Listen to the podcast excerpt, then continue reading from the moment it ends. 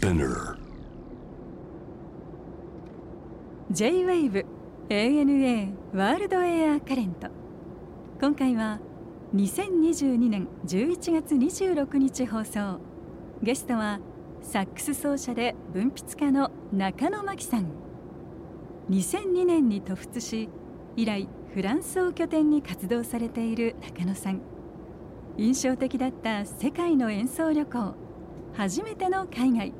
さらに思い出に残る美味しいお話など伺いました。お楽しみください。初めましてですよね。とっても初めましてです。そうだよね。あのフランスにお住まいっていうか2002年に渡られた。そうです。えこれはどういったいきさつだったんですか？私本当にフランスに全く興味がなかったんですよ。もともと？もともと。うん。いわゆるオフランスっていうものがちょっとこう嫌悪感を覚えてたんですけれども、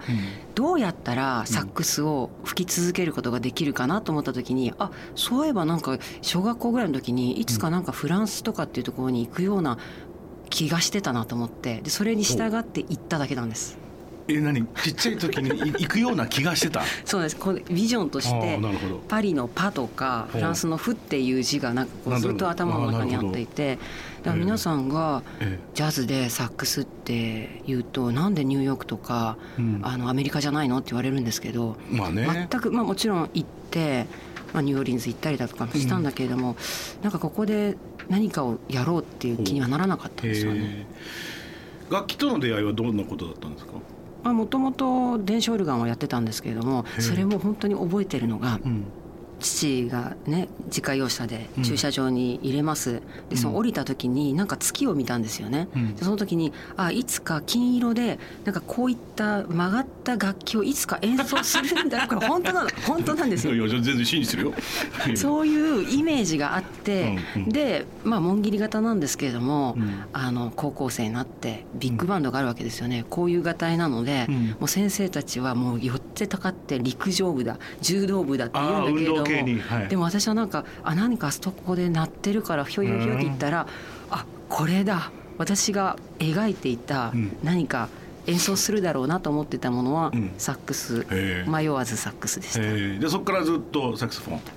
一筋です。え。ージャズとの出会いは？ジャズはやっぱりずっと聴いてたっていうよりは、うん。ラジオから流れてたんですよね、うん。その時は確か由井正一さんとか NHK であのジャズの番組があって、それを、まあ、そんなにオーディオとか揃ってる家ではなかったので、父が多分エアチェックしてカセットで録音してたんですよ。なるほど。だから最初のあのジャズの思い出っていうとやっぱりジョー・スタフォードとかちょっとこうお姉さんが歌うみたいな、はい。でその後マイルスとかあの中学高校の時はもうそれこそチャーリー・バーカーとかうん。ハマっていくわけですが、モダンジャズにね。ですが、なるほど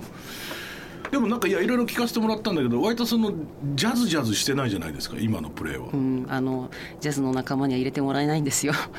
ジャズっていう概念あんまりないよね。そうですね、なんだろうなもしかしたらそのフランスに渡った一つの理由として言えるのは、ん。いわゆるヨーロッパがうんうん持っているジャズの空気感というか、例えば ECM とか、はいはいはいあるいはフランスのレベルでいうとこう日本であんまり紹介されてこなかった、うんうん。ああいったこうなんだろうなこう4ビートでこうカチカチ決めるっていうよりは、ちょっとこう空気感をこう、やっぱりねヨーロッパのいやヨーロッパのクラシック音楽の流れから、うん。やっぱり特にフレンチの、まあ、モダンミュージック、ドビュッシー・サティだなんだかんだ、うん。ラベルだ超えた後のなんか、あのフレンチジャズっていうかヨーロッパのジャズはその匂いが強いよねやっぱり。強いですね。ね。だからアメリカのやっぱりそのビバップを超えた後のっていうところとかをからはやっぱりちょっとやっぱり路線が違うもんね、ん。アメリカってどっちかというとゴリゴリのフィジカルな方が多いからさ、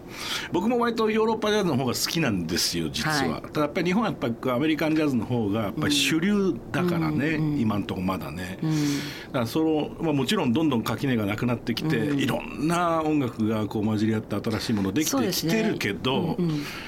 まあ、でジャズの魅力っていうのをただいま現在で言うと、うん、例えばアルメニアのチグラン・ハマシアンだとか、はい、ね、南米だとかあるいはインドだとか、インドネシアだとかその出自、うん、アイデンティティがジャズに投影しやすいだろうなっていうそういう面白さはヨーロッパというか、まあ、フランスでよく感じますね。なるほどね。え今バンドはどんなものをやられてるんですか？バンドというのは今までいろんな、はいはい、まあ、アフリカ人とやったりあるいはレバノンの人とプロジェクト立てたり、モロッコのスーフィーの人たちとやったりしてたんですけれども、はいあのまあ、パンデミックというか結局フランあの彼らを日本に連れてくることは、まあ、うん、今はもうちょっとできるかもしれないんですけれども、うん、でこの2年間やっぱりあこれはソロだなっていうふうに思ってで前からこうソロはやらなければ次の高みに行けないなっていうあの、うん、まあ、切迫感はあったんですけれども、なので今ツイッターの名前でもあるように咳をしても一人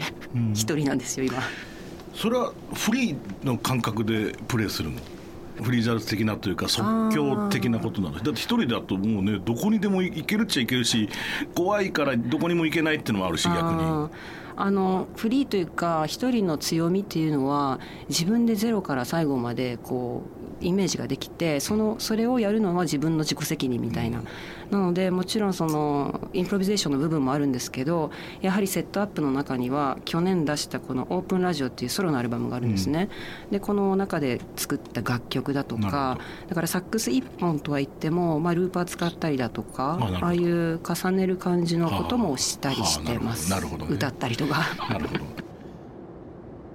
いやすごいなといや僕はそもそも例えばピアノの人とかあるいはクラシックのギターの人とかもそうだけど、うん一人で舞台に立って、うん、でなんかステージを終えて帰ってくる人の気が知れないんですよ、うん、いやそんな。怖いでしょそんなの。嫌でしょっていうか特にバイオリン手が傷ついてるから、うん、バイオリン一人でももちろんバッハのウワンスとかあるはあるんですけど、それを一人で。うんでも、まあ、確かに楽屋出る時はもう念仏唱えてますね。ねそんなのさ。で、ま、といや特に、まあ、ジャズといっても、まあ、僕のやってる音楽でもそうですけどやっぱりこううんなんて言うんだろう。インストゥルメンタルの音楽って特にって僕は解釈してるんですけどこうミュージシャン同士の会話とかっていうのが大きいじゃないですか、うん、そこでなんかねとりあえず生まれるもそうですしあるいは、うん、だから調子悪い時はだから助けてくれるっていうのもあるし、うん、なんかそんなことでおしゃべりしてるうちにステージが終わるっていうのが、うん、まあバンドじゃないですか。あるいはまあそのミュージシャン同士のやり取りをお客様はまあ楽しんでみるだとか、まあ、まあ、カンバセーションだからね、それを一人でなんて思ったらもうゾッとするんですけど。でもねこれはね私ずっとツアーをよくやるんですけれども、この最近分かったことがこれはツアーのみんながよく巡業とかって言うんですけどこれも巡礼ってことが分かったんですよ。いろんな各地に行って、見たことも聞いたこともないような方々の前でまあ演奏するってやっぱり赤瀬さんおっしゃる通りちょっとこうドキドキはするんですけれども。はいなんかその人たちとのなんだろうエネルギーの更新？まあそれはそうだよね。それはそうだよね、うん、これはまあ舞台の上に音楽家がいようがいまいがお客様との間では必ず行われていることだからね、うんそれにしてもいやいやだからそれを一人でやりきるっていう勇気とその根性といろいろいやいやいや本当にまたこれがね女の人が多いんだよそういうのできるのしたいやそうなんですよ。ねでも男絶対無だもんそんな。私ねこの頃最近そう思って私ね本当この分かったのが女性のファンが本当に多いんですよ。あそうですか追っかけてくれるの嬉しいですよね、うん、お花持って、うん、いやいやそれ何かを得てるからでしょうね、はい、これはあの食べるあ違う聞く食べる生きるをテーマにしたアソシエーションっていうのは一体どういうことなんですか？これ Art et Cultures Symbiose、うん、あのアートはアートですよね。で Cultures はかあの文化複数形なんですけれども、サンビオーズっていうのは共生、でかれこれ20年ぐらい、まあ、フランスに住んでるんですけれども、はいあの音楽の活動演奏するっていうことではだけではなくて、うん、あるいは日本の、まあ、作家さんだとか、うん、あるいは庭師だとか、うん、あの日本の色を研究している方だとか、そういった方々をフランスに、まあ、来ていただいて、講演会あるいはワークショップあるいは私が、まあ、今住んでいるブルターニュの、まあ、800人ぐらいしかいない村なんですけれども、全校生徒合わせても25人ぐらいなんですよね。はい、でそういったところで、まあいわゆるうん、カルチャーセッションみたいな感じで。でそれを逆に、えー、今はちょっとできないんですけれどもあのいろいろな国の方を日本にお連れして、うん、えー、同じようなことをするというなんかアソシエーションって言っても、まあ、要するに非営利なんだけれども、はい、こうそういうきっかけ、はい、機会の平等みたいな。なるほど。まあそういう橋渡し的なことだよね、ね、文化のね。はい5本を書かれてるってこれ2016年にも「旅する音楽」っていう本も出されてますが、はい、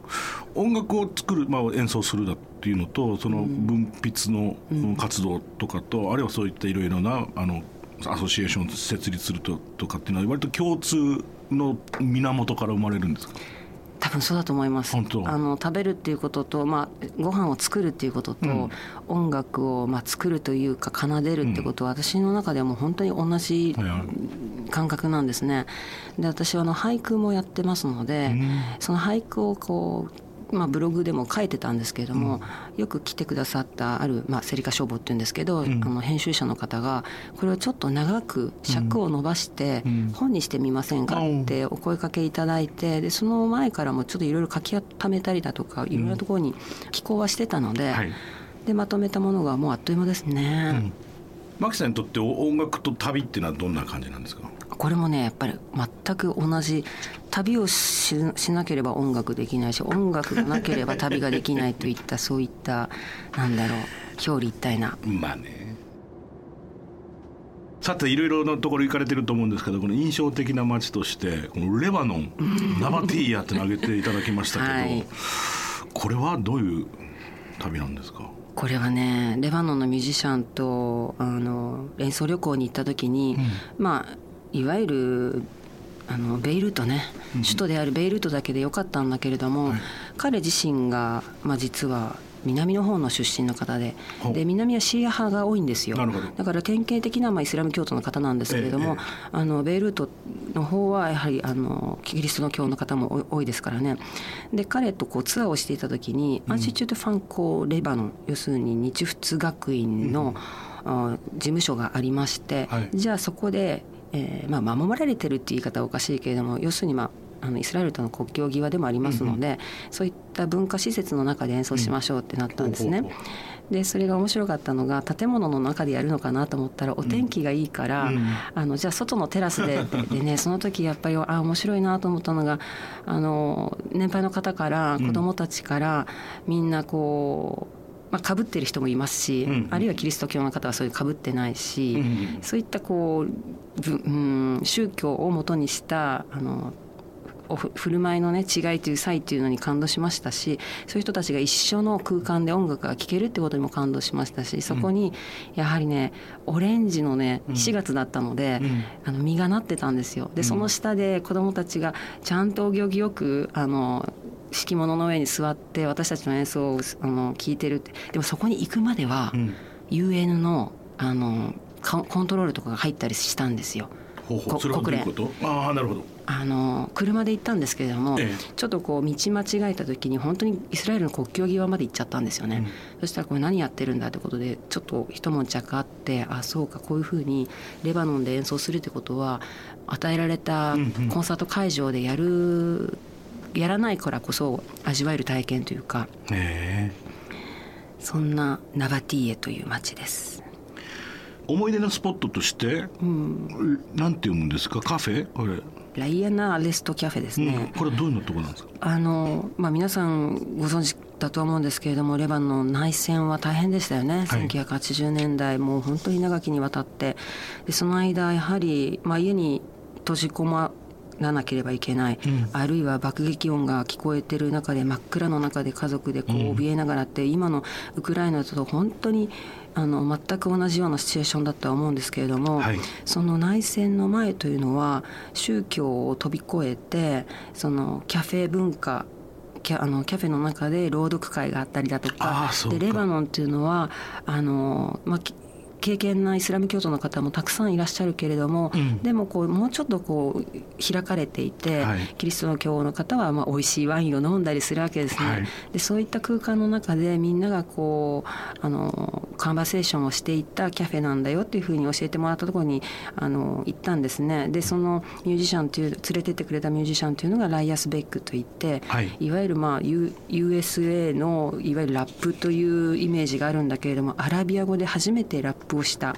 あのヒップホップをねあの、まあ、パイオニアなんですけれどもで彼がそういう話をするから余計こうグッとくるというか、うんうん、要するに言語の自由だとか、はい、表現の自由っていうことにあのついても考える機会になりましたし、ね、なかなかできない経験だよね。そうですね。ね、うん。あとは印象的な国としてタジキスタンはい、うん、タジキスタンもこれはやはり、えーとね、ギリシャ人の出自を持つジャズピアニストのステファン・ツァピスという方と私と一緒に演奏していた、まあ、ウードってありますよね。あのギターの元祖になる、はい、アラブの楽器ね、えーはい、アラブの楽器。その3人で、えーと、タジキスタンで演奏する、まあ、呼ばれたんですよね、はい、でそれまではタジキスタンなんてかんあの国ってをこうイメージすることもなかったです。そうね。うっすらだよね。場所はなんとなくわかるけど、ね、ウズベキスタン、はい、カザフスタンスタンスタンスタンみたいな。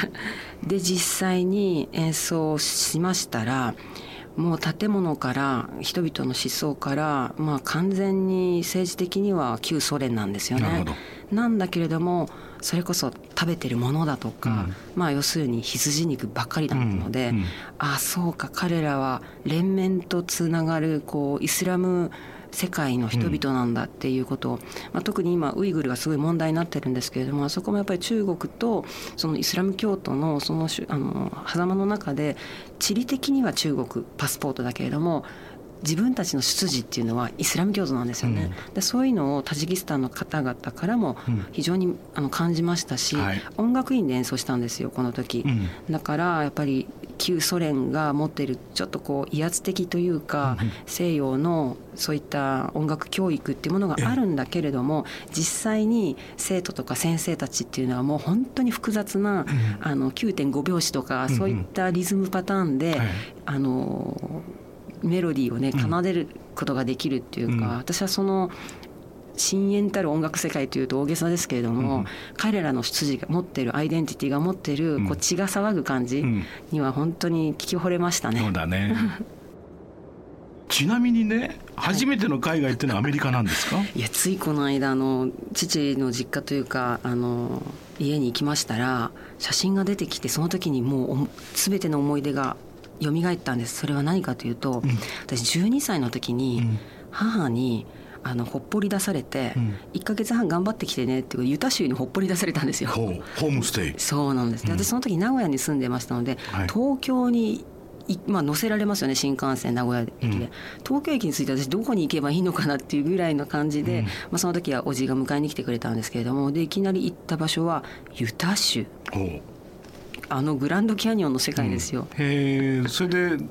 かなり長い間いらっしゃったの？ユタは。あでも夏休みの間ですからね。だか。らやはり1か月半びっちりですけれども、うん、とてもねやっぱりアメリカのイメージっていうのがあのあそこから始まってよかったななんて今となって思います、うん、なるほどね。面白いね。旅に行ったら必ず行く場所って、まあ、いろんなとこ行かれてあれでしょうけど私観光地ってあまり興味がないんですけどあ、うん、あのフランスにいながらも一番最初に行ったところは、うん、ねよすあのみんなモンマルトルだキャフェだなんとかっていうけど一番最初に行ったのはマルシェでしたから。あマルシェ、まあ、僕もマルシェ大好きです。必ずですよねでもね、うん、そこであの感じ取れるフレーバー。まず香り、あと音、はい、でやり取り、そこで自分が試されるというか、うんうん、かりますでここでやっぱり一番分かったのが海外に行く時に必要最低限その国にちょっと踏み入れるレスペクトとして数字ですね。うん1から10まで数えれるようにしていくのといかないのはもうこれ言葉でってこと？そうです。例えばまあ韓国に行くならば、うん、あの英語も通じるけれども、はい、1234言えるのかなとかあるいはアフリカだったら現地の、はい、一番最初に聞くことはここも1234わすごいね。でも大変じゃないですか結構ねねまあでもねそれを、うん、あのやり取りの中で話すと話さないとでこう関係性っていうのは運命の差ですね。なるほどなるほどなるほど。ちょっと料理のことを伺いたいんですけどそのレシピをいろいろ紹介させてくださってるっていうのは、はい、これはまあもちろん出会いもたくさんお持ちでしょうかあの世界中のミュージシャンから教わったことなんかもあるということですか、そうですあの私が自身が女女っていうかね、うん。あの女性であるからの特典かもしれません。一つに例えばアフリカで演奏した時に、お母さんたちが裏で、うん。あの料理してますからね興味があるからちょっと覗いていいですか？なんて、はいはい。あるいはモロッコでも男性のバンドで私一人だったんですよ女性が、だから、まあ、女性にちょっとお近づきじゃないけれども裏の方にいるとああだこうだっていろいろあの手取り足取り教えてくださって。でそれをああの演奏する機会に恵まれてその現地に行ってその人たちのミュージシャンのお母さんが作るあるいはミュージシャン自身が作るご飯の現場をうん。書き留めておきたいななんて思って、はい。で実際は本当は旅する音楽の中にもレシピは書いてあるんですけどね。えで「軽装書房」っていう出版社なんですけれどもそこの女性の編集者が「じゃあマキさんこれ連載しませんか?」ってことでほうほうほう。生まれたのが、うんえっと「ご飯を作る場所には音楽が鳴っていた」っていうちょっと長いタイトルの連載をはい。今ね18皿ぐらいやってるんですなよね。るほどなるほどなのでそれいつか本にできると思います。いいねいいね。それは割とだからアフリカとかアルバニアレバノンモロッコなんかのだから僕らは割と普段はなかなか目にすることができないような国文化のおお皿っていうかレシピがあと音楽も一緒に学んでいけるってことね、はいはい。い、いじゃないですか。それこうレッスンなんかもされてるんですか？教お教室なんかも。この間あの福岡の久留米で、はい。あのお寺で演奏があったんですけど、ええ。その前にじゃああのブルターニュの郷土料理であるそば粉のクレープってガレットって言うんですけど、うんね。じゃあそれをあの教室でやりましょうってことになって演奏前だったんだけれども11時から1時ぐらいまで10生徒さん13人ぐらいいたかな。で、まあ、レバノンのサラダタブーレとガレットとあのやっぱりブルターニュの郷土菓子があるんですけどプルーンを入れたあの、ケーキがあるんですよ。だから3品を作って。ライブの前に。ライブの前に。大変じゃない。まあそれをやってみんなでこう試食して私みんなが試食してる間に私はちょっと楽屋に行って、うん着替えて、であそこでこうほっかむりしてた人が、うん。エプロンしてた人ががいきなりサクサク。みんながびっくりしてたという。いいですね。でも確かにあの僕も料理大好きだしいつもいつも思うのは音楽とあの料理というか食べ物の世界っていうのは非常になんかこう類似点というか共通点っていうのはある,、うん。あるよね。やっぱありね。いろんな文化だったり国のものがこう混ざり合って次のものになっていくだろうし、うん。だからやっぱりすごいね似たとこがあるっていうかあとはこうじ時間を染めてくれるっていうのも似てるじゃない？そうですね。味わいとして。あとねやっぱり共有できるってことも大きいかもしれないです。あそうもちろんその隔離の中で、まあ、私もこのパンデミックの間34回来てるんですけれどもホテルで一人でご飯食べなければいけないことはもう多々あるんですけれども、僕もずっとそうだよ。そうですよね。あのなんだけれども音楽あるいはご飯の共通項が一つあるものはもちろん一人の世界があるんですよ。うん。一、人でバッハを聴く世界があってうん。一、人でお茶漬け食べる世界があるんだけれども片や何千人の人とうん。コンサートあの博士さんの演奏を聴くことができたり、うん。まあ、何千人と一緒にご飯食べることはないんだけれども、うん。でもやっぱりお友達とか家族とかでご飯を食べるっていう喜びね、うん。同じ、ね、空間にいるっていうかね、うん。そこでおしゃべりもあってんもしかしたらなくてもいいのかもしれないけれども、うん。なんかやっぱり食事を共にするっていうのは喜びじゃない、でこれはやっぱりまた大げさかもしれないんですけれども人類この方、うん。ゼロ地点からうん。今の2022年、ずっとつなが続いてるんですよね、うん。まあ、2000年どころじゃないですよね。縄文時代とかそんなこと。あのもちろんもちろん石器時代とか考えてもそうやって人類って私たちの命って今日こういうふうにあるんだなって思っちゃうんですけど。ね。もう美味しいものをあげ出したらきりないっていうのはもう100も承知で伺うんですけど いやでもほら思い出の一皿とっていうのはあるでしょこれね難しい難しい。そりゃそうだよ。分かる分かる。でもね今、うん。もう担当直入にうん。申し上げます。それはモロッコで食べたチョルバというスープです。おうレンズ豆のスーあプなんです。いいねいいね。あうまいなあれな。でねやっぱりこう 疲れてる時に私もこの間本当に疲れてた時に母に会う時間がないんですけれどもちょっと母の家に行けたんですよね。その時に「お母さんちょっとお味噌汁いただきたいわ」って、うん。でそれと同じものがモロッコで食べたあのトマトベースのレンズ豆のスープチョルバです。ああもう大好物です。レモン絞ってね。大好物です豆好きなんですよ僕。で特にレンズ豆好きで。前のスープうまいねあれね。もうほほっとするんですよねいやいやいやあが。れはうまいね。であれをねやっぱりこあのトルコとか行くとおじさんたちがそれこそスキヤじゃないけれども壁に向かって一人で飲んでる場面もあるし、はい、あるいはやっぱりもうミュージシャンとかこうスーフィーのあのなんだろうお祈りが終わった後に、みんなで囲んでずるずるこう飲んでる姿もあったりとかして、先ほど言ったお話にもつながるんじゃないかなと思いました。いいね。うまいね。食いたくなってきたな。作りますよ。ご飯とやっぱ音楽の言う言う言うことが一緒になって関係みたいなのを追求するって面白いですね。でとっても、うん、ご本なんかも絶対それは面白い話になるなっていう気がします、はい、さてもう少しあの、うん、旅に行くのも楽になってくるでしょうと期待してるんですが。そうですね、えー、今後行くとしたらどこ行きたいですか？今一番行きたいところはエチオピアなんです。ほうこれは？あのエチオピアのジャズっていうのがありまして、う。ん、それはエチオジャズって言われてるんですけれども、うん、1960年代70年代に本当に信じられないようなジャズの世界があったんですよ。でそれの、うん、その特徴的な音階っていうのがペンタトニック、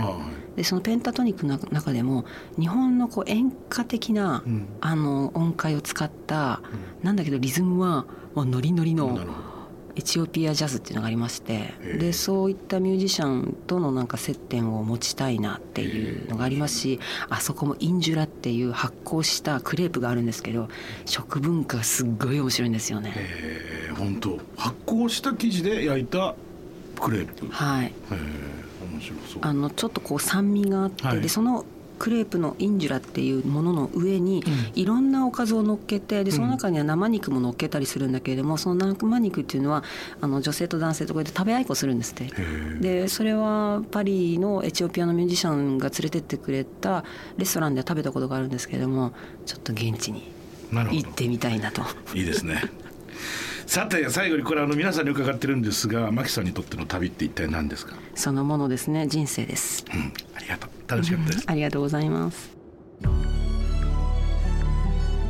ANA World Air Current.